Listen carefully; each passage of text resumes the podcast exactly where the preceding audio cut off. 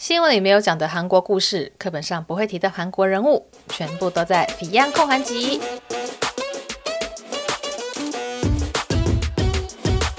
安妞，大家欢迎回到《Fion 焢韩集》这个 Podcast 的第二十四集。那这一集呢，我们要来聊一下我最近着迷于收看的一个韩剧哦，它是 Netflix 的韩剧，叫做《鱿鱼游戏》啊，英文就是 Squid Game，然后韩文是 Ozino Game。就是它这三种语言的呃剧名呢，都是跟原剧名是非常串联的。也就是说，它没有出现什么呃神鬼游戏、终极游戏之类的，它就是实实在在的翻译了这个剧名的名字。为什么会想要讲这个呢？是想说，诶，我在看的时候发现有一些单字，呃，有一些文化背景，好像有可能会是台湾的观众比较不了解，或者说，诶。闪过去想说，嗯，这什么东西？然后就不知道，然后但是也不影响收看，但是知道了以后可能会觉得更有趣的一些名词的解释。那我的这个名词解释呢，主要会是有五个，但是呢，第五项会变得很大项，因为第五项就是想要讲解这个游戏嘛，就里面出现的游戏有一些是。台湾没有的，想说要特别解释一下，那顺便就把其他游戏也稍微解释。但是因为如果把这些游戏全部解释的话，其实就是爆雷嘛。因为其实这些演员，呃，怎么讲？这些参加者参加游戏的人，他们也不知道下一个游戏会是什么。所以如果我的 podcast 就先讲的游戏什么的话，你们可能就会还没看的人就会被爆雷。所以说我会把它放在最后面再讲。所以我会提醒哦，就是到最后的时候，如果我要讲的游戏的话，我会提醒说，哎哎，这个要开始讲喽。那大家还没有看。然后不想被爆雷的大家呢，就赶快离开这 podcast，就是叫你们赶快走的意思啦。那你也可以看完以后再回来补，对，所以是。那如果你是跟我一样，我是属于那种不太在意被剧透的人，对，所以我就有时候会在网络上先看过剧情一些小彩蛋，或者是说一些角角色介绍就去看，我也觉得无所谓，对，所以这是个人选择，就是我之后会再提醒大家。那先来解释一下上一集有听众的一些问题哦，因为我朋友就是听了以后就说，哎哎，我其实有点听不太懂那个你在讲的那些一些细节。那我必须先说，在关于东大门这个商家，其实我知道的会比我说出来的更多，但是呢，我有我自己的诶一个筛选的标准，就是。我的标准就是我不想挡人财路，所以有一些太过细节、太 detail 的关键资讯，我是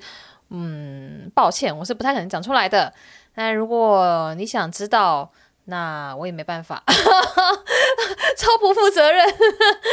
就是超级卖你们关子，是不是？就类似说，例如说，我知道这个批发的价格，但是。我把它讲出来，我等于是透露人家的机密啊，就是商业成本啊，我不想讲这个啊。就其他的东西，我觉得，是例如说运费啊、关税啊，我觉得这讲的是还好，因为其实如果你要做生意，你都查得到。但是批货的价格，这个哪一间档口是多少钱，哪一间档口的那件衣服其实是多少钱，我我这边就不太想要透露。但是因为在说明一些细节的时候，就会透露出这个事情，所以我就干脆跳过不讲。嗯，这就是有一些观众可能会觉得，哎，好像好像好像还有哪里可以听得到，呃，但是怎么一直就有点搔不到痒处？但是非常非常的抱歉，就就是我是有一个自己心中的一个小小的标准的。不过我要另外解释的是，我发现。我已经太浸淫在东大门系列的这些内容里面，所以有一些单词或是有些运作模式，我很理所当然的以为大家都知道。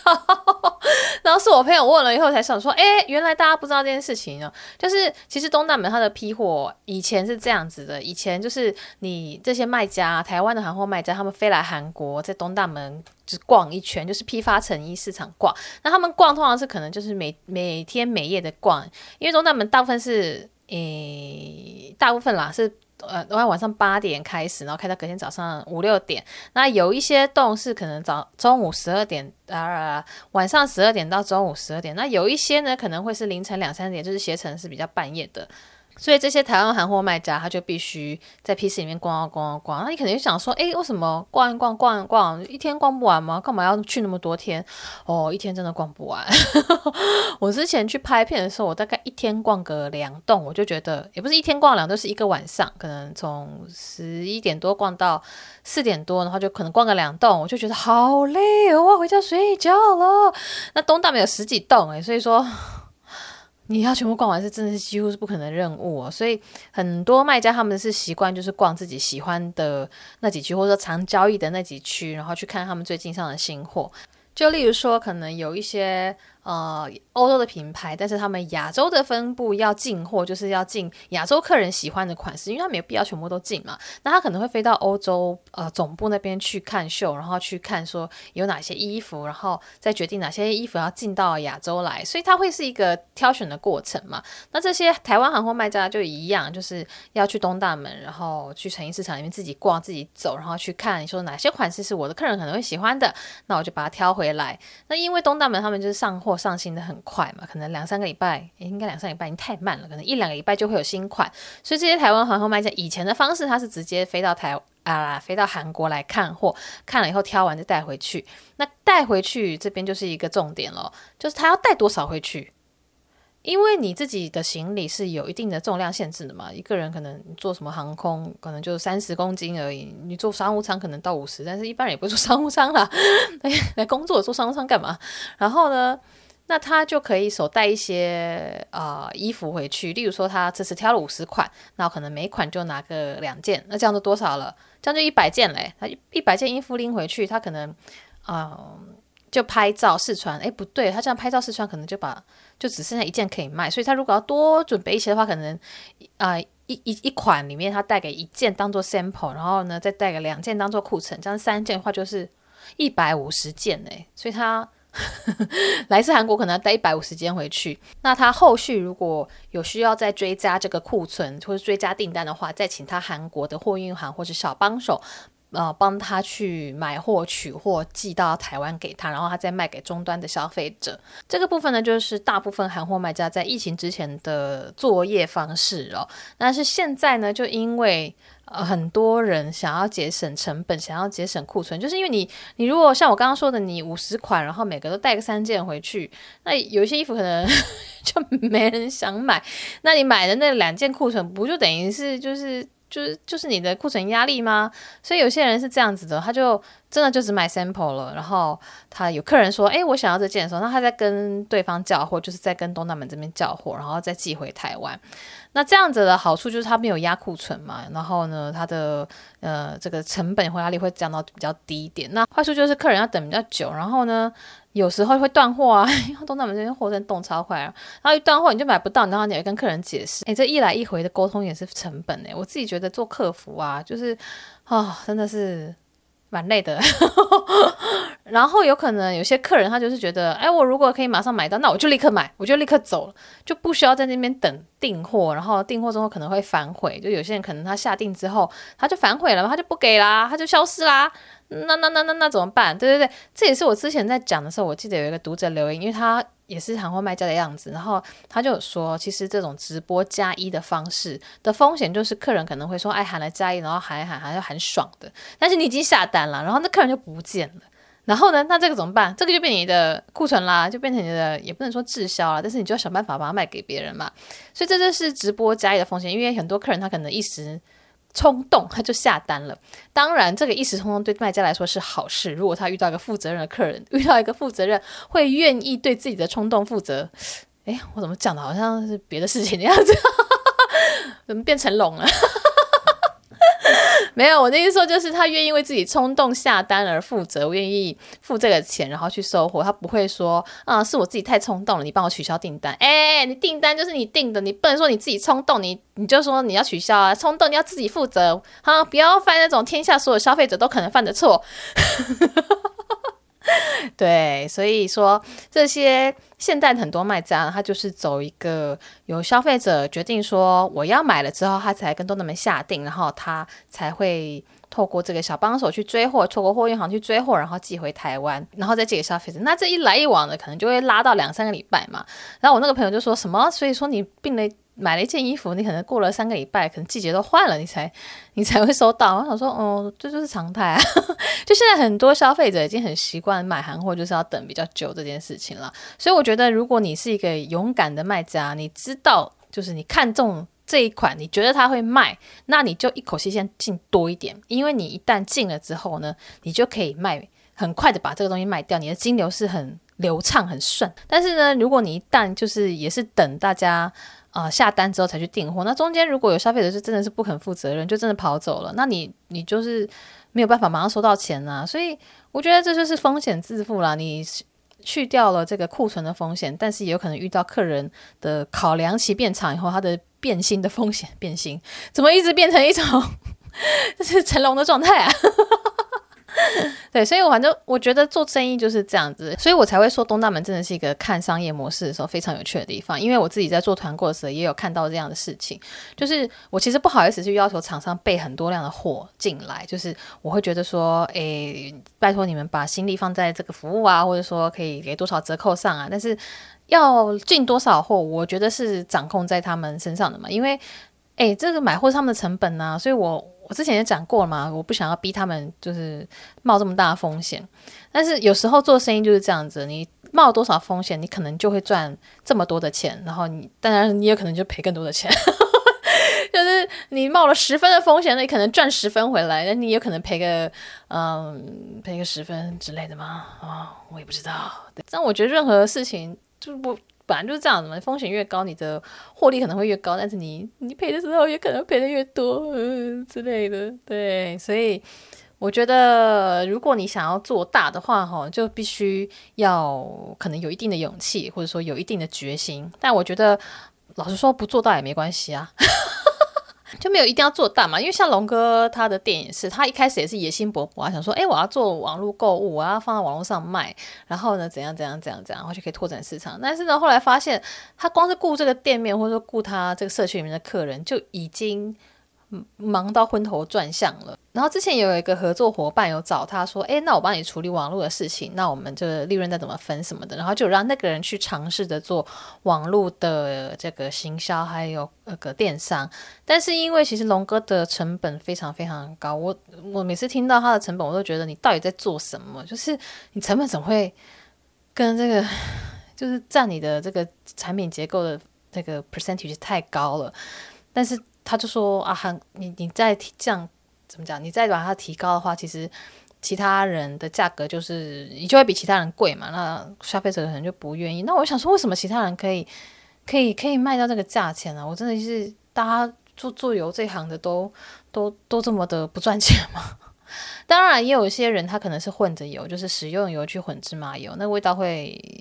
可能就比较淡一点嘛。但是其实它加个可能。二十 percent 的食用油，然后再加上其他剩下八十 percent 是芝麻油，你可能也不一定能够吃得出来。你会觉得说，哎，好像比较淡，但是也是好吃那样子。因为其实真正如果是纯芝麻油的话，用整颗芝麻下去那样炸的芝麻油是非常非常非常非常的香，它味道会非常的浓，真的是非常的浓，浓到我自己吃芝麻油真的是永远用不完。因为我是台湾人嘛，但是如果韩国人他们可能一下就用完了。但是，哎。反正做生意这件事情是不是又扯远了？对，我又扯远了，不好意思啊。总之就是有时候呢，如果要把规模做大，你就要冲更多的库存，然后你就要花更多的钱去买这个货嘛。然后呢，你这个有客人下单，你再跟东大门批次档口这边下单，算是一个零库存、比较低风险的方式。但是就嗯，可能。没办法做得很大，因为我看很多卖家，因为我我上一集不是说我姐就是 买成精了嘛，就很很会看直播的一个人，然后她也是追踪很多韩货卖家，然后转给我看，就说哎，有些韩货出货，他们是出货就是那个排那个墙哦，那个货哦排起来就是就是超长诶，就是超级多诶，他看起来觉得很惊人。然后我想说哇，那些人也很厉害耶。然后或者是说这些人，他们其实在当初一买货的时候。觉得 OK，他们就先下了一些一订单的量，一订单量什么东西，先下了很多的量，然后呢，然后有消费者呃要下订以后就立刻可以出货，所以他的有些服务是可以很快的。那他的这个订单一大的话，你知道档口对他也是就比较客气。好，也就是说，其实做韩货卖衣服这件事，我觉得真的是门槛不是很高，特别是在疫情之前，因为所有人买张机票飞来韩国，你就可以自己开始了。疫情之后，可能就是难度会变比较高一点点，因为毕竟行动这个出入境不是那么的顺。但是呢，我觉得它还是以所有创业来说算是简单的啦。但是一个人做，如果你是有一份正职工作，然后又要做韩货的话，现在可能会非常累。因为我前阵子就有一个读者在 IG 的时候私讯我的时候，就有聊到这件事。他就说他以前是韩货卖家，就是有在兼职的做，然后就是一边在上班一边做这件事，后来实在是累到爆炸，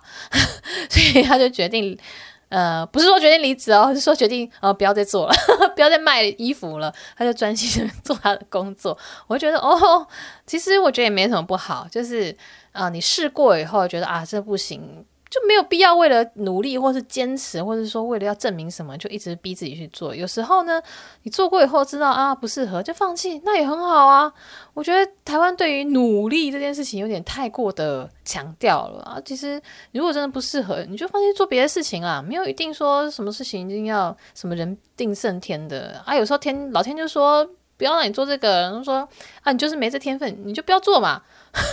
像我老师说，龙哥就是一个路痴，所以说呢，他就开导航嘛，他就为什么要不开导航呢？有时候他常常可能去一个地方，他就觉得啊，这我去过了，嗯，我不开导航，然后然后就又迷路了。然后我想说，你为什么要这样子？你就开导航啊，你你就是一个路痴，你为什么要就是勉强自己呢？我这样是不是 用了一个错误的 example？嗯，对，总之就是稍微补充一下上一集，我觉得我讲的可能没有很详细的地方，就是让这对行货比较不熟悉的人有一些知识的补充。诶，然后我又闲聊了十分钟了 啊！我还要想讲一下，我还想离题一下，就是我之前在前一集有讲说收我的三个公寓秘密，就是。有一个公寓，它地下有金矿，然后还有啊，古总的一个公寓，它是有射击孔，可以当做碉堡。还有那个松坡区丰纳洞那边，它是地底下有两千年遗迹的一个公寓哦。那这部这部片不是这部片，这个 podcast 呢是我之前上的嘛，但是我那个时候上是已经好像去拍了吗？还是没有拍啊？我忘记时间顺序了。总之我有拍片，然后有做 podcast，我觉得它会是不太一样的感觉啦，因为 podcast 就比较轻松闲聊嘛，然后。影片的话，就真的是有画面的时候，你就可以实际的看到那个地方是怎样。然后还有龙哥那边搞笑，他那边给我挖地，说：“哎，我要挖金矿！”哈哈哈哈。对，所以大家如果《黄金公寓》这部片已经上了，大 大家可以去看一下，可以看到龙哥那边的挖地砖，很白痴。好，然后我们现在就要来讲《鱿鱼游戏》这部片里面的五个韩国文化点，就是台湾人家不知道的点。那我自己其实很少看韩剧哦，我早期是因为韩剧而开始比较有接触韩国文化，我就是看什么《咖啡王子一号店》啊，然后什么。秘密花园哦，对啊，玄彬好帅！我那时候还会在我的办公桌放一堆玄彬的东西，就超花痴的。然后我主管都知道，就是我在看韩剧，然后很喜欢韩国明星，所以他就把韩国客户也委派给我。然后对，就是一个很觉得还蛮糗，但是觉得老板人也蛮好的。但是呢，我以前虽然是因为从韩剧开始比较开始在接触韩国文化，但是其实我后期就是这几年就没有再看韩剧，就很少再看了啦。呃，我比较常看的是韩国综艺节目，你知道，就我之前也有讲，就是我是因为看 Running Man 才开始学韩文的，然后就才到韩国来，然后就瞬间就待到现在。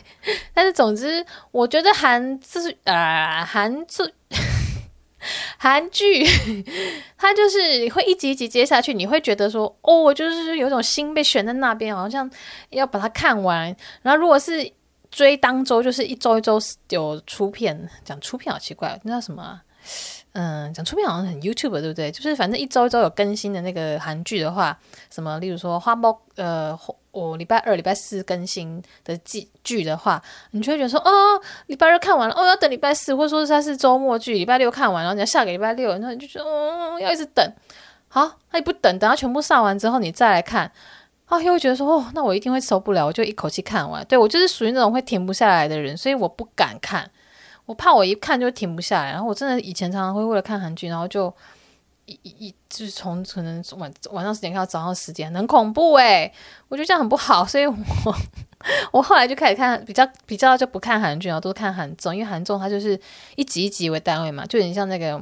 你知道《Big Bang Theory》。它就是一集就结束，就不会有一定要马上看下一集的那个冲动感，所以就觉得比较轻松一点。对，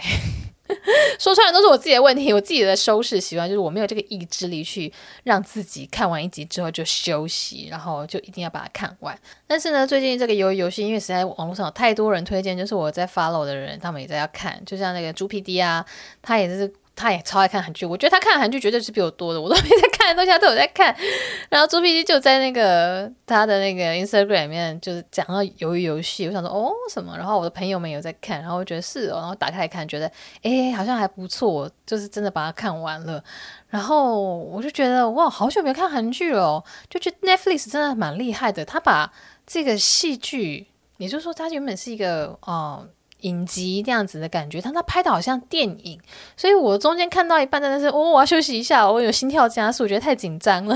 就很像看电影中那种心跳加速的恐怖感诶。但是他竟然在看影集的时候这样出现，我真的觉得好神奇哦，所以我就把它看完了。那我觉得它的色彩也很。很明艳，像有些地方就是你会忍不住想到韩综，就是你知道 Produce One o One 那个选秀节目，它的那种方式，你会忍不住在它的一些运镜啊，或者它画面的时候联想到韩国综艺节目，我觉得哇，就是很有趣。然后我也觉得那个演员李正宰他演得很好诶，因为我我我没有在注意看过他的作品的，我会注意到他是因为。我之前不是讲三星的那些八卦嘛，然后三星集团这个太子李在镕呢，他有个前妻嘛，就是他结婚以后又离婚了。那他前妻呢是大象集团的林世玲，就是也是一个公主的富二代那样子。然后他们两个离婚之后，林世玲呢，她现在是跟李正宰交往中，好像已经好几年了。所以我是因为看三星的八卦故事，然后才才比较说，哦，李正宰，哦，就是那个林志。林世玲的男朋友那样子，对，然后我就是看他的照片，觉得诶，他长得还蛮有气质的，然后也蛮帅的，但是就完全不知道他演戏起来是什么样子。然后看他这部戏以后，才发现，哇、哦，他怎么演这种很像这种有点洋气吗？就是有点小混混的气质，怎么那么厉害啊？怎么怎么演的这么好？就跟我印象中的他是完全不一样，就是。原本觉得他可能好像是气质很好、很沉稳那种人，但是在戏剧里面就是却是一个就是一个小孬孬那样子，小混混、小孬孬。然后呢，我就觉得哇、哦，他好厉害！我就跟龙哥说：“哎，他怎么这么厉害啊？他怎么演这个怎样这么好？就好像是就很自然呢。”然后龙哥就说：“因为龙哥看的戏会比较多，他说对他很擅长演这种角色。他每次演反派角色，或是这种有点有点黑道、有点混混、有点洋啊气的角色都。”演得很好，然后呢，反而是演比较正面角色、比较善良角色都比较没有很大的回响。我就会觉得，哦，是哦，该不会其实他，你知道，其实有些人他演戏，他演是演自己，就是他演的是自己，所以说他演的会很好。我就很失礼的跟龙哥说，哎，该不会他也起演其实就是演啊起吧，所以他才会演得好。好了，这是我自己在背后乱讲人家坏话，就我也不知道他的背景是怎么样的哦，所以。不好意思，这是我在跟龙哥之间开的一个玩笑。然后这部戏其实也有几个呃新闻哦，就是我这几天才看到，就是它里面出现的电话啊，竟然是真的诶，就是他真的有人有这个电话的，然后就会有人打过去闹，然后那个人就说他电话就整天在响，就是一两个小一个小时两个小时就会震动到没电，因为就是有电话一直来，然后大家就打过去就说，哎，我想要参加游戏。然后这个人就是不堪其扰，然后就有上新闻。然后有一些人，他的电话号码可能是跟电呃影集里面的电话号码是接近的，就是不一样，但是是类似的。然后也是有一直被打电话干扰。然后我觉得天哪，大家就是真的会想要去看电影或者看戏剧看到一半，要去打一遍电话吗？怎么也是也是。蛮蛮没事做的，我们就直接先来讲，也没有直接先来讲，我前面讲了二十几分钟，我们就先来讲，我们就来讲《由于游戏》这部片里面台湾人可能不知道的五个韩国文化。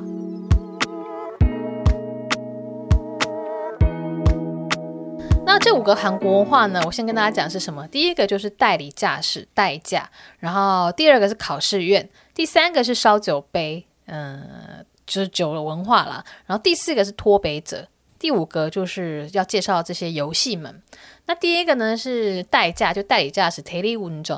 那这个驾驶工作呢，就是它是因应韩国的酒文化所出现的。我以前也写过很多文章在介绍这件事情。那一般来说，就以前大家可能会喝酒，然后喝酒酒后不开车嘛，那就会没有人帮你把这个车开回去，或者说你必须要搭计程车。那你你车放在那个餐厅，你要隔天再来取车就有点麻烦。所以说有些人他就会找代理驾驶。那这代理驾驶呢，也就是市面上的意思，就是帮你把车开回去。那帮你把车开回去之后，他可能就是又再去下一个地方，嗯，帮别人开到另外一个地方，就是你可能回 A 地，然后他从 A 再找一个需要帮他开车的，然后再开到 B 地，然后在 B 地呢又找一个需要帮他他帮忙开车开到 C，他一整天就是在这个不同的地方移动哦。那一般来说就是喝酒都是晚上嘛，所以以前韩国人还会喝到三四点、四五点，就是非常常见常见的事情，所以他们可能就是晚上八九点出动。然后呢，就开始等那个 call，就会有一个算是 call center 来跟他们说，哎，有哪里需要，然后代驾，然后是多少钱，然后你们要不要接？然后他就会，呃，他们当然就是选自己离自己近，就走路就可以到的，可能走路的走个五到十分钟那样子，然后就会直接去客人那边帮忙开车。那这个工作呢，就大部分就是就是这个时间八九点直到可能凌晨两三点嘛。那这个代驾的钱是多少呢？哦，我上网查了一下，就是呃，以首尔来说的话，它是比较相邻的地区，就是没有隔太远的话，它会是一万到一万四。那如果是首尔的，他说是 good taste or good，就是两级，可能一个是例如说江西区，一个是江东区，它是东一东一西嘛，那会就是一一万四到一万八，也就是你请一次代驾司机，这个价格可能会是一万两万之间。那如果你隔的比较远一点，例如你要到仁川的话，那可能又会是超过两万、两万五、三万之类的。但是。总之，我觉得并没有到非常非常的贵，就是它跟计程车的钱，我觉得并没有差非常非常的多。像以前龙哥也做过几次代驾，所以就请过代驾嘛，那我就觉得那个钱算起来，就是就是真的是一两万而已，就没有到非常非常非常的多。那我就是上网查了说，诶，这个代驾，如果你做这个代理驾驶的工作。就是里面大家可以赚多少钱？他说你有一个人，他就是一个月工作二十三天，然后每天就是五六个小时，他的收入是两百四十万韩元。那这两百四十万是指他就是拿到的钱嘛？他还要去掉手续费等等。那先算一下两百四十万是多少？两百四十万呢，应该是台币现在的汇率来说是六万块左右。但是他说还要去除手续费，还有交通费，因为其实有时候中间的交通移动可能也是搭计程车去移动到客人的地方的话，那那个交通费也是要在自己的身上嘛。所以说这个两百十万的这个人呢，他说扣掉这些手续费还有交交通费，他的全收纯粹收入就是一百八十万韩元。那一百八十万用现在的汇率算，就大概四点五万左右。这个人分享的应该是几年前的文章了，所以他的当初他一次收取的费用会比较高一点点。他自己这边是写说一两到五万韩元。那最近呢，就这几年，因为这种 Kakao Taxi 啊，或者说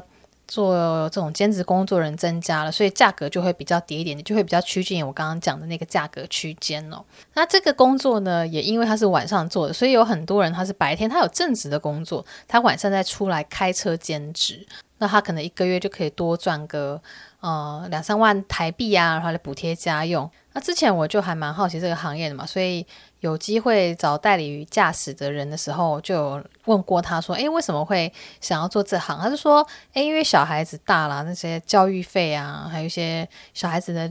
支出会越来越多。但是他就说呢，他老婆就是嫁给他之后就没在工作，就是他老婆是纯家庭主妇，所以在他的本业的时候，他的工作是没有办法加薪的状况的时候，但家里支出变多啦，那怎么办？他就说。”就总不好叫老婆出去工作吧，所以他就一个人扛下来。那他能够多做的就是出卖自己的时间，出卖自己晚上这个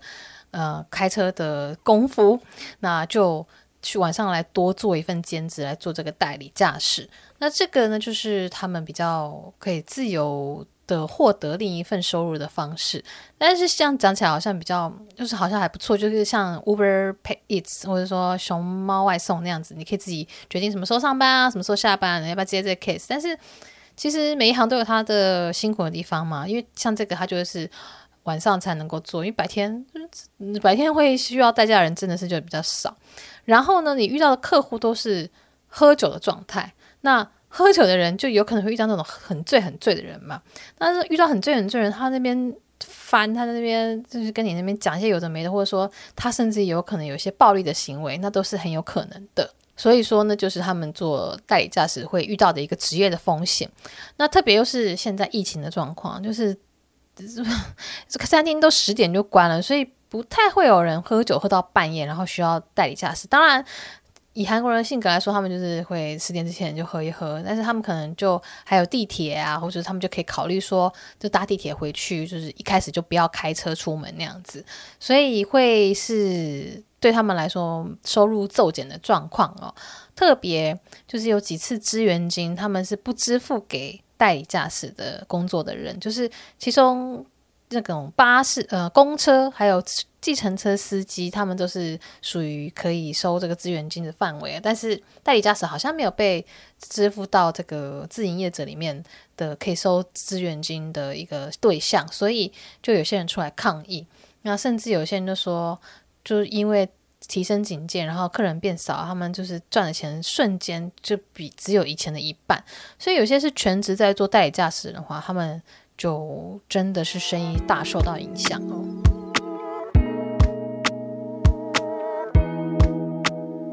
好，那讲完代理驾驶，尤其是这个男主角他曾经做过的工作之后呢，那接下来要讲的是考试院。那比较熟悉我的朋友应该知道，我就是 除了很迷恋不动产，还有那个东大门主题之外，就考试院也是一个我非常爱书写的主题。毕竟这就是我之前做过的一个小小的创业嘛，就是待定考试院、待定下属这个。然后之前也自己也做过考试院，所以我对于考试院是非常非常非常非常的熟悉的哦。我都觉得，大概全韩国懂考试院懂这么多的外国人，可能就是我应该是 top three 吧。对，因为我真的看过太多太多太多，我看过上百个考试院。为为什么突然变外国腔？但是，但我都看的都是在首尔啦，我是没有看过釜山或者说大邱之类的考试院。我是很想看啦，但是就没有机会看。那考试院呢？大家台湾人第一个听到就觉得说，哎，那是不是那个负责考试程序的机构？所以就是考试院，就是好像在木栅吧？是不是？就大家会觉得那是一个政府机关啊？No No，这是在韩国，它是一个。简单来说，它就是能够住下来的 K 书中心，就是它里面是有张床的，所以你可以直接住在里面。那大家现在台湾应该还有 K 书中心吧？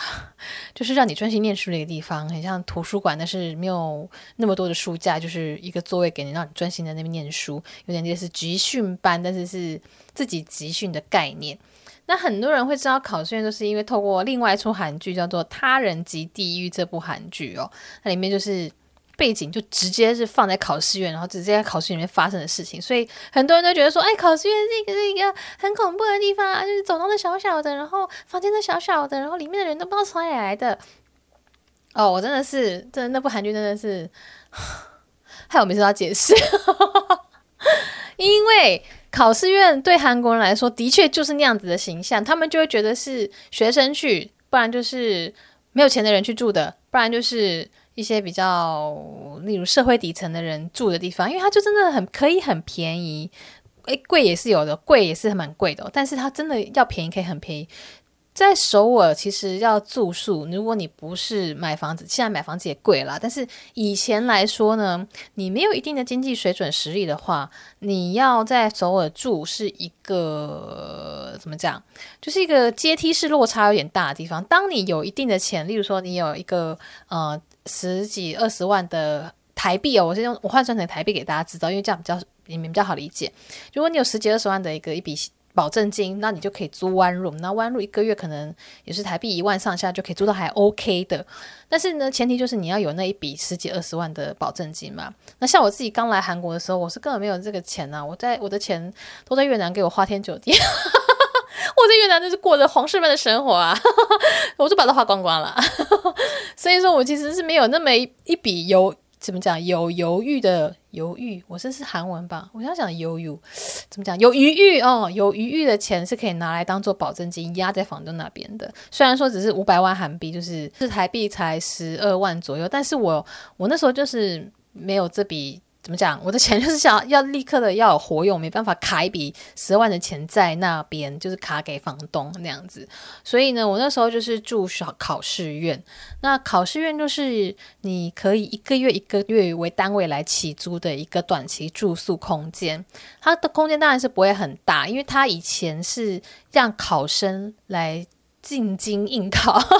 上首尔来考试，或者说在首尔念书，因为首尔的补习教育资源会比较好嘛。那很多人他们在别的地方，他就想要到首尔来短期的念个补习班，可能一两个月，那他们就会住在考试院，然后就是专心的只是来念书的，不是来娱乐，或是说来玩的。那他们就可以专心的来应考，或者说来补习。所以他这些空间也没有必要很大，因为他就是起来就是念书，念书完就睡觉，就是一个这样子很 routine 的生活。所以它也是价格很低廉，那它也有个特殊的服务，就是有提供吃饭，不是很呃豪华的饭，但是就是基本的啊、白饭啊、泡菜啊，然后好一点的还会有鸡蛋啊，或者说呃拉面啊等等。所以，如果你真的要很省钱，我那时候刚来韩国的时候，就是常常会吃泡菜炒蛋炒饭，因为就是考试里面全部都有的材料。然后你看，诶，有淀粉，然后又有蔬菜，泡菜算蔬菜嘛，然后又有蛋白质，就是鸡蛋，听起来是蛮健康的。然后呢，考试里面那些锅碗瓢盆也都有，我也不用另外再买饭，不，不用再另外买那些碗盘，就可以直接用它的。这个锅子啊，用它的平底锅来料理，然后就直接端回房间里面去吃。对，然后还有托盘，你知道多方便。所以说呢，这种考试院等于是我不需要去买另另外的家具啊，或者说我去买电器啊，没有啊，考试院里面都有啊，床、桌子、椅子、冰箱、冷气。好了，有些是没有冰箱，有可能有些没有冷气。whatever，就是这种细节就我们就不要去深究。但是总之，如果你真的要讲的话。它也是一个随搬随住的概念的，你知道，就我以前在越南的时候，我们公司的旗下有个产品是那个 service apartment，就是酒店式公寓，然后我们就很爱讲什么拎包入住，拎就是拎着一个皮箱，你就可以入住，因为那种 service apartment 里面就是什么都有哦，家具都有了，然后简单的这些锅碗瓢盆也都有了。然后电器就是冷气啊，或者说炉具也都有啦。然后每个礼拜，或是说每天，哎，我有点忘记那些是是频繁度是多少。就是有 housekeeping 的人会帮你打扫，会帮你就是整理你的家里，所以真的是超级轻松的。那考试院就是一样，也是拎包入住啊，当然是没有人帮你打扫啦，但是公共空间是有人打扫的。所以说，我觉得他对于一些需要短期住宿，特别就是我们这些。啊、当初是来念语学堂的外国人，或者说来念书的一些外国人呢，他会是一个短期住宿非常好的选择，因为他不需要保证金，然后他最短租期就是一个月，有甚至有两个礼拜的，所以他会非常的方便移动。你想要走的时候，你就直接走就好了，就是也没有什么压力。哦，但是有一些地方会要求钥匙保证金啊，可能就是五到十万，或者说有一个公有一间考试院会要求要一个月的那个房租的那。当做保证金，但是那个保证金它是可以当做最后一个月的房租，就是你最后一个月要搬走的时候，你就说啊，我我要走了，所以你这个保证金不用还，我就直接当最后一个月的房租，你那个月就不用再缴房租了。好，我是不是讲太 detail？总之，考试院呢就是一个方便的一个短期住宿选项，它不一定是。恐怖，有些真的蛮恐怖的，但是呢，它有很高级的，所以我之前就有看到，也是一个月给我租六七十万的考试院也是有的哦。那种考试院就是超级新，然后里面有自己的洗衣机，然后有自己的厨房，它就像个 one room，像个套房一样了。但是呢，它一样是走一个。每个月缴房租的路线，它也不需要很高额的保证金，但是它的设备就很棒，所以呢，它就会诶介于这种 one room 套房跟很那种很小的考试院雅房的之间那样子。所以说，真的是看区域，还有看那个考试院的特性啊，就太多太多太多的选择了，实在是很难讲。那其实。呃，如果以学生来说的话，很多是住学校附近嘛，就是说新春、宏大、梨大、绘画、建国、首尔大或者江南，因为江南其实有很多补习班，他们这里面就有很多学生，还有陆良金了，但是陆良金是 for 韩国学生，所以我就不提。我要讲的是比较多外国人的地方，就是我刚刚讲那些新春、梨大、宏大、绘画建国、首尔大、江南等等。那这些地方呢，就会出现很高级的考试院，就是我刚刚说那种一个月可能六七十万啊，有洗衣机、有厨房的那种考试院。那比较在一些老老旧的区域，比较不是学生聚集区，例如说像之前中路区就有个考试院失火嘛，然后那个失火的时候就有几个呃受害者，他就是劳动工作的人，然后那考试院呢，我一看就他的这个外观还有他的照片，就大家知道就是属于比较旧、比较老的那种，然后一个月月租台可能二三十万韩币，就是台币七八千块那样子。所以说，在那一区也是会有这样比较旧的考试院。那这种考试旧的考试院，其实在理大也有，或者说在你觉得学生很多地方也有啦，所以也没有一定。但是就是有很多不同的形式、不同的选择。那大家在看这个鱿鱼游戏的时候，会看到它里面出现考试院，就是最典型的、最便宜。最旧的那一种考试院，它那里里面的考试院，我觉得还算新的，不算很旧的。他没有去找那种很旧、很脏的考试院来拍哦，他拍的算是一个很典型的、最便宜的，但是我觉得还蛮干净的考试院，就小小的，然后那个书桌会有一小块是架在床上，就是你的床脚可能会是书桌，然后你抬腿的时候有可能会打到，如果你就直直的抬起来的话。但是那个就是很便宜啊，我一个月十五万也有，十五万韩币就是台币可能三三千三千七三千八左右，然后稍微贵一点点，可能二十二万二十五万，二十五万的话就是台币六千，所以就是三到六千块，你就可以手首尾有一个栖身之地，然后呃可能还有白饭啊泡菜可以吃，就是算是一个你也不需要付押金啊什么的，所以。这就是韩国的考试院。那关于考试院，我觉得要讲的还可以很多很多，因为我看过实在太多了。但我觉得也没有必要吧。大家有兴趣啊？对对对对对，之后要再讲那个我自己的小小创业，我发现有哎呀，还是蛮多人想听的，所以我可能会再讲，找机会再讲一下我以前是怎么样开始做这个考试院的小小创业的事情。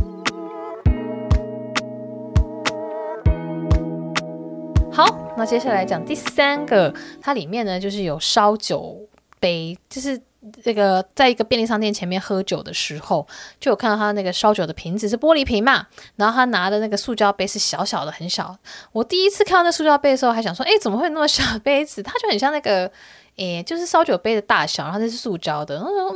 嗯，就觉得嗯很妙，后来才知道说那个就是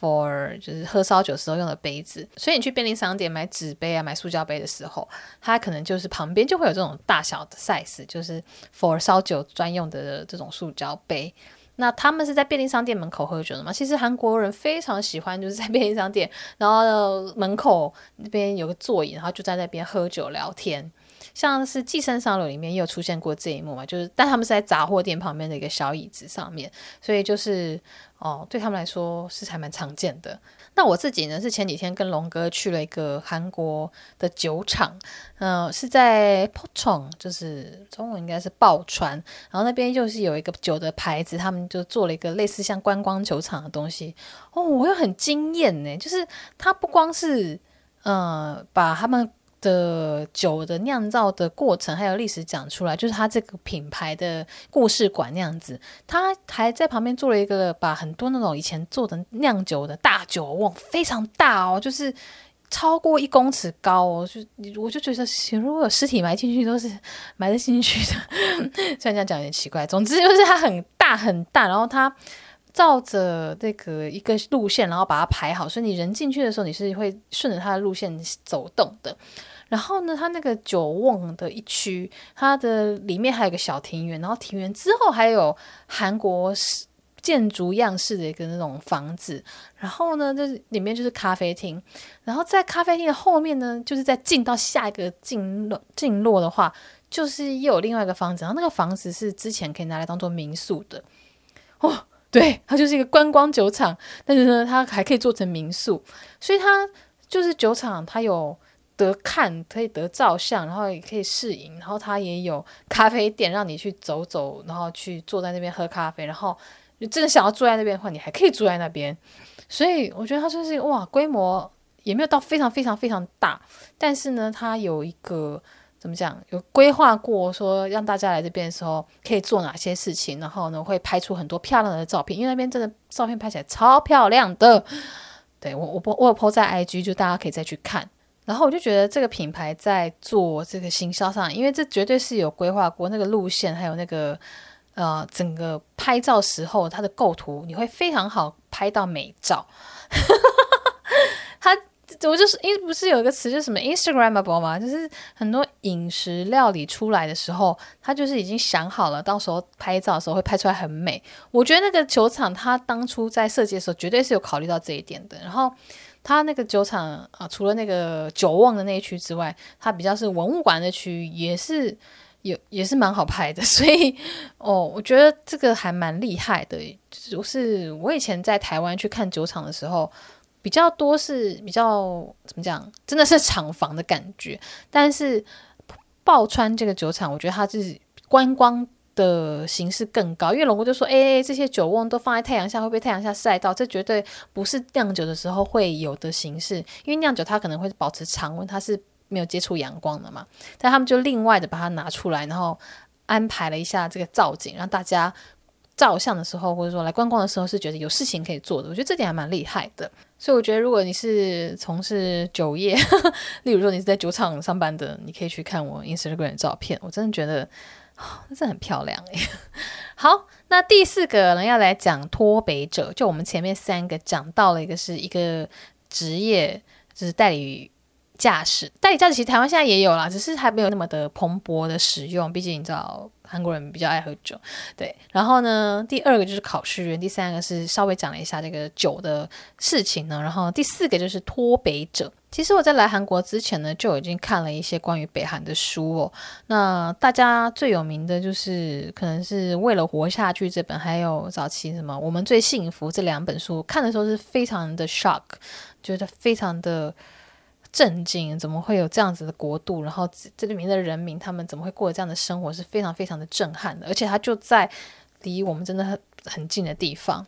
那脱北者呢？大家都知道，就是离开北韩的意思嘛，就是脱离北韩的意思。那脱离北韩呢？大部分人的路线都是从北边跟中国的交界处那边离开的，因为其实。最窄的地方，很近的地方，好像就是江，只有一一百多公尺，就是你可以在水比较少的时期，直接用走的，你就自己走走走过去，你就到到达中国，你就离开北韩了，就真的可以这样子。所以说，有些人他可能在饥荒时期，他真的没有东西吃，他必须要到中国去找工作啊，或者说中国去才有东西可以吃的时候，那他就会离开北韩，就是成为脱北者。那也有一些是已经成为类似黑五类那样子，你在北韩就是。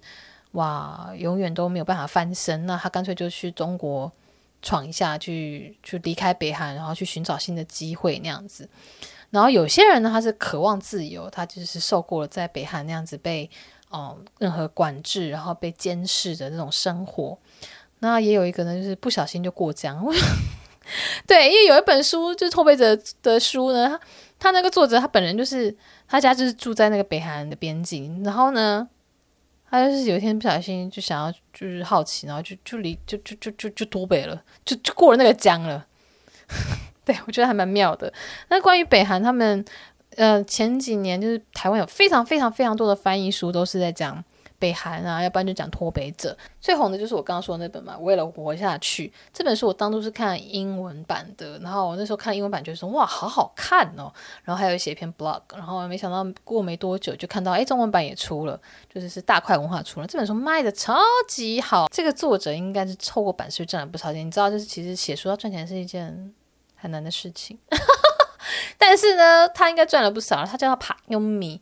啊、他在韩国一阵子之后，就是他脱北，然后到达了南韩这边一阵子之后，后来又去了美国。反正他现在就是住在美国的样子。然后呢，他也是有一些些争议，就是有一些人觉得他的书可能内容里面可能有一些不实啊，或者说觉得他的言行有一些不满意的地方。嗯，这部分我觉得就我就不多做评断，因为。哦，就我们不是他嘛，没有经过那段脱北的过程。我真的觉得你要他，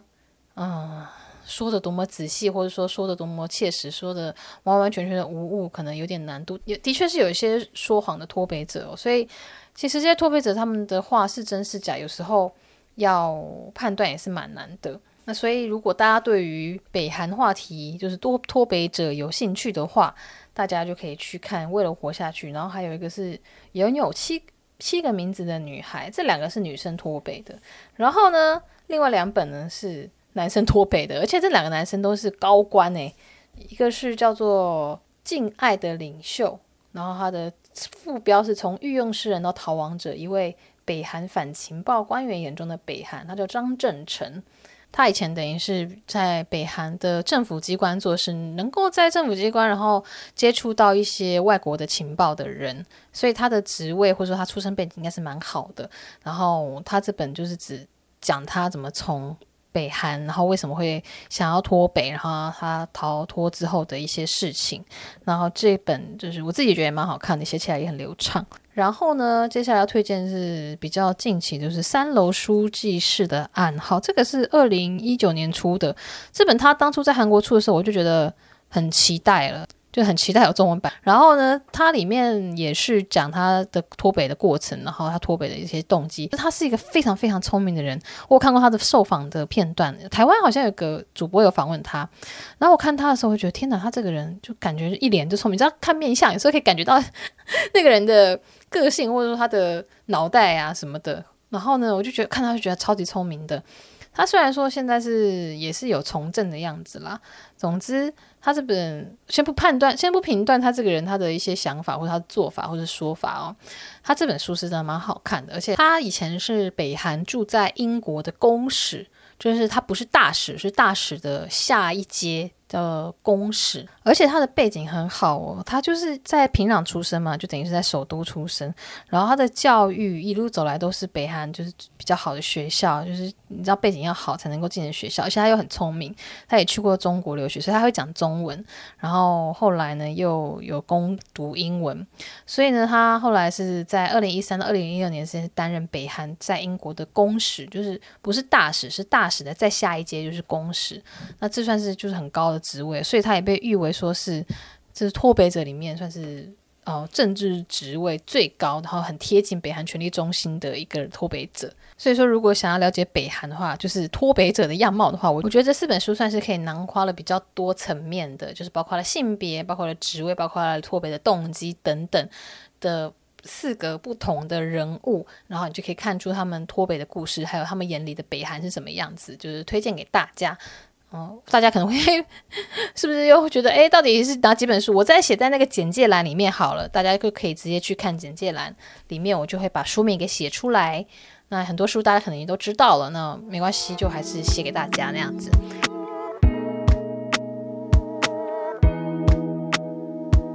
好，那我们现在就要来讲最后一个啦。就因为前面讲了代理驾驶，然后讲了考试院，讲了烧酒，然后讲了脱北者，那接下来就要讲这个戏里面出现的游戏。所以说，如果你还没有看过这部戏，你不想要被剧透的话，你赶快离开，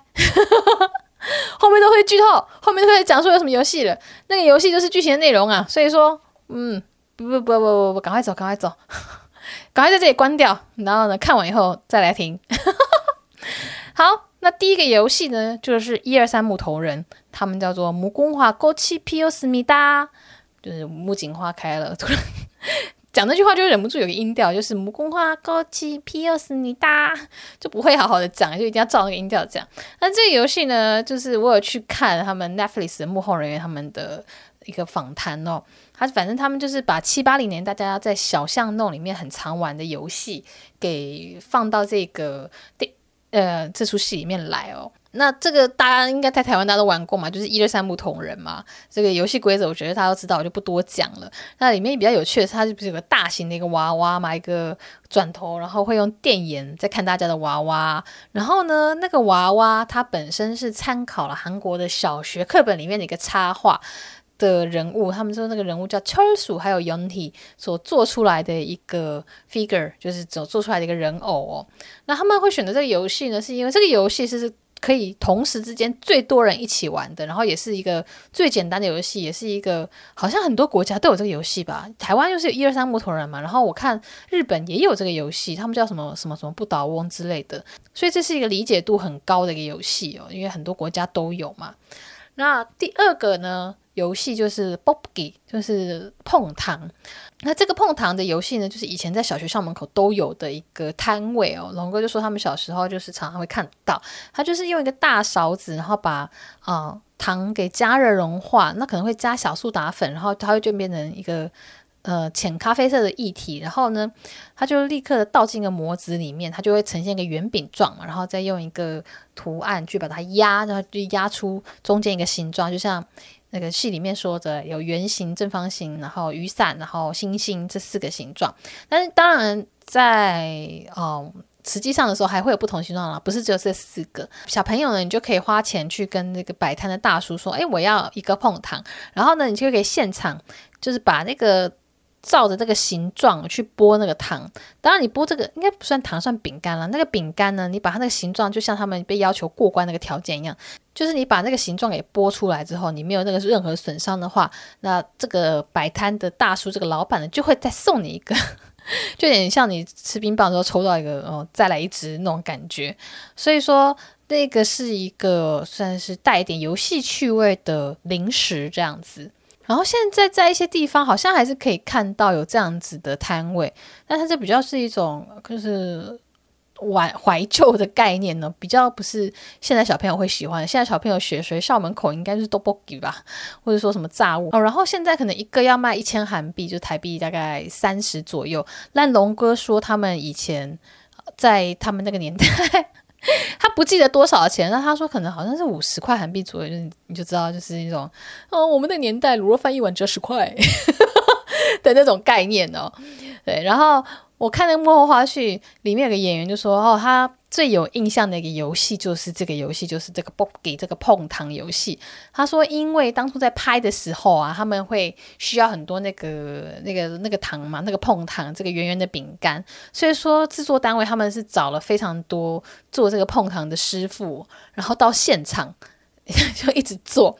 就等于是一个啊，拍摄的时候可能哪里弄坏了，弄里弄歪了，就需要再一个新的，然后他们在现场立刻做出来那样子。我我猜这样也是比较保险啦，毕竟你就算提前在别地方做了，你有可能现场有什么状况，然后就又需要新的嘛，就直接请他们到现场来帮忙做。所以说他在现场就一直闻到那个味道，就是很甜很甜的味道，然后。那也这个戏拍多久，那个师傅就一直做，一直做，一直做，所以那个整个现场呢，就是都是香香甜甜的那样子，所以这也是他印象很深刻的事的一个游戏一个场景。那之前有一个塔公拿，就是叫四百次咖啡很有名嘛，就大家在封城的时候，在家里闲闲没事做，就会拿来试试看。他就是拿。嗯，即溶咖啡要三合一的，然后加一点水进去以后，疯狂的搅拌，这搅拌以后超过四百次左右，它就会出现，就是比较像奶泡那样子的一个奶盖啦，就是很很像泡沫的东西。然后呢，再把它加牛奶进去，他们就说那个就是叫 Targona Coffee，就是它闻起来就是甜甜的，然后喝起来就有点类似可能焦糖的那种感觉。然后那我就觉得那个味道还有那个那个口感，很多人就想起了这个碰糖，所以就是如果你有喝过这个 四百次咖啡的话，你就可以想象一下那个味道，就跟这个碰糖的味道是有点类似的。那接着这个第三个游戏呢 c h u t a l i k i 就是拔河嘛。那个拔河，我想就是大家不用另外解释吧，大家都知道拔河是怎么样子。那我就讲一下他这个幕后的小花絮。他是说，为了让演员能够更投入，所以说这制作单位呢就把这个现场呢尽可能的做得很恐怖。就他们就说，呃，演员要投入这个状况的话，那现场也必须要有一个氛围，让他们可以更进入这个状况。所以他们就是很努力的去做了一个很恐怖的感觉的现场。当然，那个现场拍摄的话，不是真的站在那么高台上，它是一个低的台，然后再用特效去做后置的。不过我看那个演员他们掉下来，因为他们就是拔河拔到掉下来，对不对？他那场景就是每个人都掉了钢丝，然后就真的是从高处就是往下掉那样子，所以。我觉得也蛮恐怖的耶，就是虽然说有吊钢丝，但是一群人挤在一起的时候，你还是觉得有点恐怖。然后也是一个往下落的状态，所以它也是一个也需要一点点嗯不怕有惧高症的人才能够做的事情吧。我觉得。那接下来的第四个游戏叫做 k u s u r c h i i 就是弹弹珠。然后这也是制作组说他们花了最多功夫打造的一个场景哦。那其实这个弹弹珠，诶、我觉得它的这个原本要的是用弹的。那假如是三个人玩嘛，三个人，假如是三个人玩，那我们就各自拿出几个弹珠，例如说各拿出三个弹珠，然后放在那个三角框框里面，然后就用自己的弹珠去弹，然后呢，弹了以后呢，有超出那个框框弹珠就会是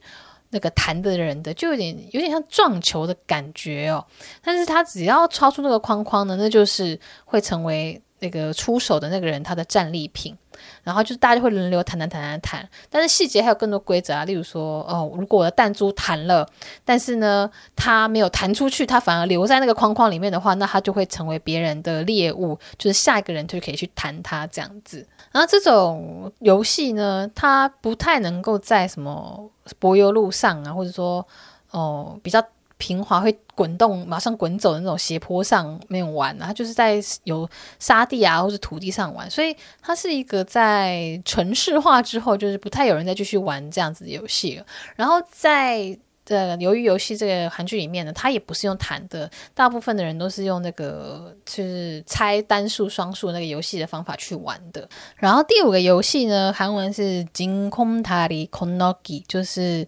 呃，就是跳那个一格一格过去嘛，然后我、哦、我现在有看这出戏，人就知道是怎么样子了。但是有可能有些听众他是不想要看这出戏，然后觉得被暴雷无所谓，那我就还是解释一下下哦。他就是在两个高台上面，然后中间架了一个类似铁桥，但是呢，它就是两排玻璃。然后每个玻璃就像你要靠垫脚石过河那样子，你就是要跳在玻璃上面过去。但它玻璃呢，有一些是强化玻璃，强化玻璃，然后有些是普通玻璃。所以你人站上去呢，你如果站到强化玻璃的话，你就没事。但是如果你站到一般玻璃的话，那你就会被掉下去。所以说，你必须要选择是强化玻璃还是易碎呃，就是普通玻璃。那每个人是排队的，就有十六个人排队，呃。就是依序的往前，所以当然越前面的人就越衰啊，因为他就是必须要为为大家试错嘛。那后面的人也有可能就是会很衰，因为他们是有限定时间的。如果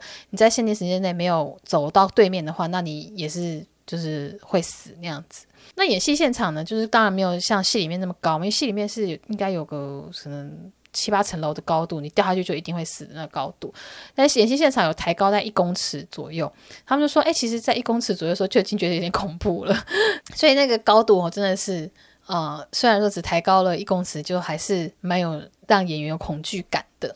那最后一个游戏呢，也是这个戏的名字，也就是 Original Game。我很想要为大家解释这个游戏，但是它实在是太需要画面来做解释了。那总之，它就是一个很像鬼抓人的游戏。简单来说，这就是有分成攻击组跟防守组。那攻击组就必须要从起点一直跑到终点。那终到终点的时候，那就赢了。那防守组呢，就是必须防止他们跑跑到终点。那他们是在地上画了一个形状嘛，所以在通过一些区域的时候呢，攻击组它只能够单脚。那通过那个区之后，就可以开始用双脚。那攻击组跟防守组，他可能会在呃，就是要通过的时候就打起来嘛。诶，打起来好怎么？就是互相推来推去啦。那防守组他如果被推到线外面的话，那他就是输了。所以说，这个我乍听的时候会觉得说，诶，这游戏听起来。就你你你感受不到它的趣味在哪里哦，但龙哥就说，就反正他们小时候很常玩，就国小的时候，因为那个时候是没有什么电子游戏的，不像我们现在，可能你有手机啊，然后你有 Switch 啊，你有 PS 啊，你有 Xbox 啊，那个时候你要玩，你就是去路上去街上要跟其他人玩。那龙哥还说，他们那时候不叫 OGame，叫做 Ojemi Game。那我是查是没有找找到啦，总之就是可能每个人叫法不太一样。然后这就是一个用身体力气的游戏。我网络上看的时候就发现有些人就说这很像橄榄球，就是用身体去冲撞，然后看谁力气比较大，能够把谁挤出去，或者说能够甩开谁那样子。我就问龙哥说：“那这样的话不是有点不公平吗？因为女生力气不是比较小吗？然后龙哥就说没有啊，但是龙女生比较快啊，女生的可能敏捷度比较高啊。而且他说，因为小朋友小时候其实都差不多嘛，然后不会分男女说，男生只能跟男生玩，女生只能跟女生玩，他们就是男生女生也会一起玩。而且有时候是，嗯、比较大的姐姐，可能六年级的姐姐跟两二年级的小朋友，一个小男生一起玩的话，啊，那六年级姐姐的力气还会比小朋友大啊，所以说也不会说因为。呃，你是男生还是女生，然后就哪里比较吃香。但是对于成人啦，当然是可能有差，就是呃，男生可能真的力气会比较大。但是在小朋友的时候，因为他们的生长三差个三四岁，他的力气或者说他的身材就会有差距嘛，所以他们就是小时候是一起玩都还 OK 的。然后他这个玩这个，他说衣服也会被撕破，就有时候真的是太激烈，然后大家撕破，然后 就有一些小朋友还会哭。就可能大家在推挤，然后打起来，然后是推来推去的时候，然后就有小朋友就被打到，或者说他觉得输了很不甘心之类，就会哭。然后他们说他们在玩，就是在学校运动场玩，或者说在那种 Nolito，就是那种游乐场玩，就是游乐就是啊、就是公园那样子啊。我不游乐场不是那种电子游乐场，就是 Nolito 就是指。诶，就是像公园那样子的小朋友的游乐场那样，或者说在柏油路上啊，用粉笔直接画了这样玩也可以。那龙科就说这个游戏的好处就是“蒙曼卡基勾 game”，就是 你只要有身体，你就可以 玩这个游戏。那这游戏其实就是会跟那种鬼抓人啊，就是呃。鬼去找说大家藏在哪里这个游戏，又或者说红绿灯啊，会有点像。那其实韩国也有这几个游戏，就是鬼抓人，他们叫 s u l e c h a p g i 还有也有红绿灯，他们叫做 Orenden，就是呃，你遇到鬼的时候，我们就讲红灯，然后会有人救你嘛，就变绿灯。然后他们是讲说 Oren，就是我是冰块，就冰住了，然后呢要来救你的同伴就会摸你一下，就说 den，那你就可以解除那个限制，你就可以自由行动。所以说其实。这个游戏就是小孩子里面互相追逐奔跑的游戏，是台湾、韩国都有的。我相信其他国家应该应该也是有吧。然后啊，不过呢，有有 original game 就是有鱿鱼游戏，这个鱿鱼的形状呢，是台湾比较没有的。像像台湾跳房子，诶，韩国有跳房子吗？诶，这我不知道，我要再问一下老哥。总之就是。这种小孩子的游戏，就是只要有身体，然后只要有空地就可以玩的，就是不需要花什么器材啊，或者说要需要什么设备就可以玩的游戏，就是这个 original game 鱿鱼游戏。然后我也看到网络上很多人说，诶，这个鱿鱼游戏它的这种概念呢、其实很多作品都出现过了，像是日本的大逃杀啊，然后还有其他的作品也都出现过。呃，我就有看到有人说，例如《赌博启示录》。也是在讲这样子的一个概念，就是啊、一个人他去玩一个会跟生赌上生命的游戏，然后他赌玩上之后，他可能就会有钱啊来做收入等等。然后还有漫画是什么？要听神明的话，或是经济之国的闯关者等等，也都是这样子的概念，就是一个大家互相杀掠的。游戏，现在讲游戏真的好奇怪。然后还有最经典，当然就是大逃杀。诶，怎么这样讲起来好像都是日本的 日本的作品呢？大家日本人是不是很喜欢这样的概念啊？但是我觉得，呃，自己我刚刚讲的这个经济之国的闯关者啊，然后还有什么要听神明的话，还有大逃杀，嗯、都是以高中生为主角。诶，好奇妙哦。他们日本人对于高中生 是不是有什么？奇怪的想象，就希望他们互相杀来杀去嘛？嗯，我也不知道。但总之，韩国这出鱿鱼游戏呢，只是给社会底层的人一个，嗯，主使者认为是给他们翻身的机会，但其实也是很残忍的一个逼他们互相杀掠的方式的一个主题来做的戏剧。那我个人是觉得真的还蛮好看的。然后我猜他应该会出第二季吧，里面还藏了很多小谜题，都还没有解开，我好想知道。然后，哎。然后他们在梨泰院也有一个小小的展览，我觉得 Netflix 真的钱很多呢。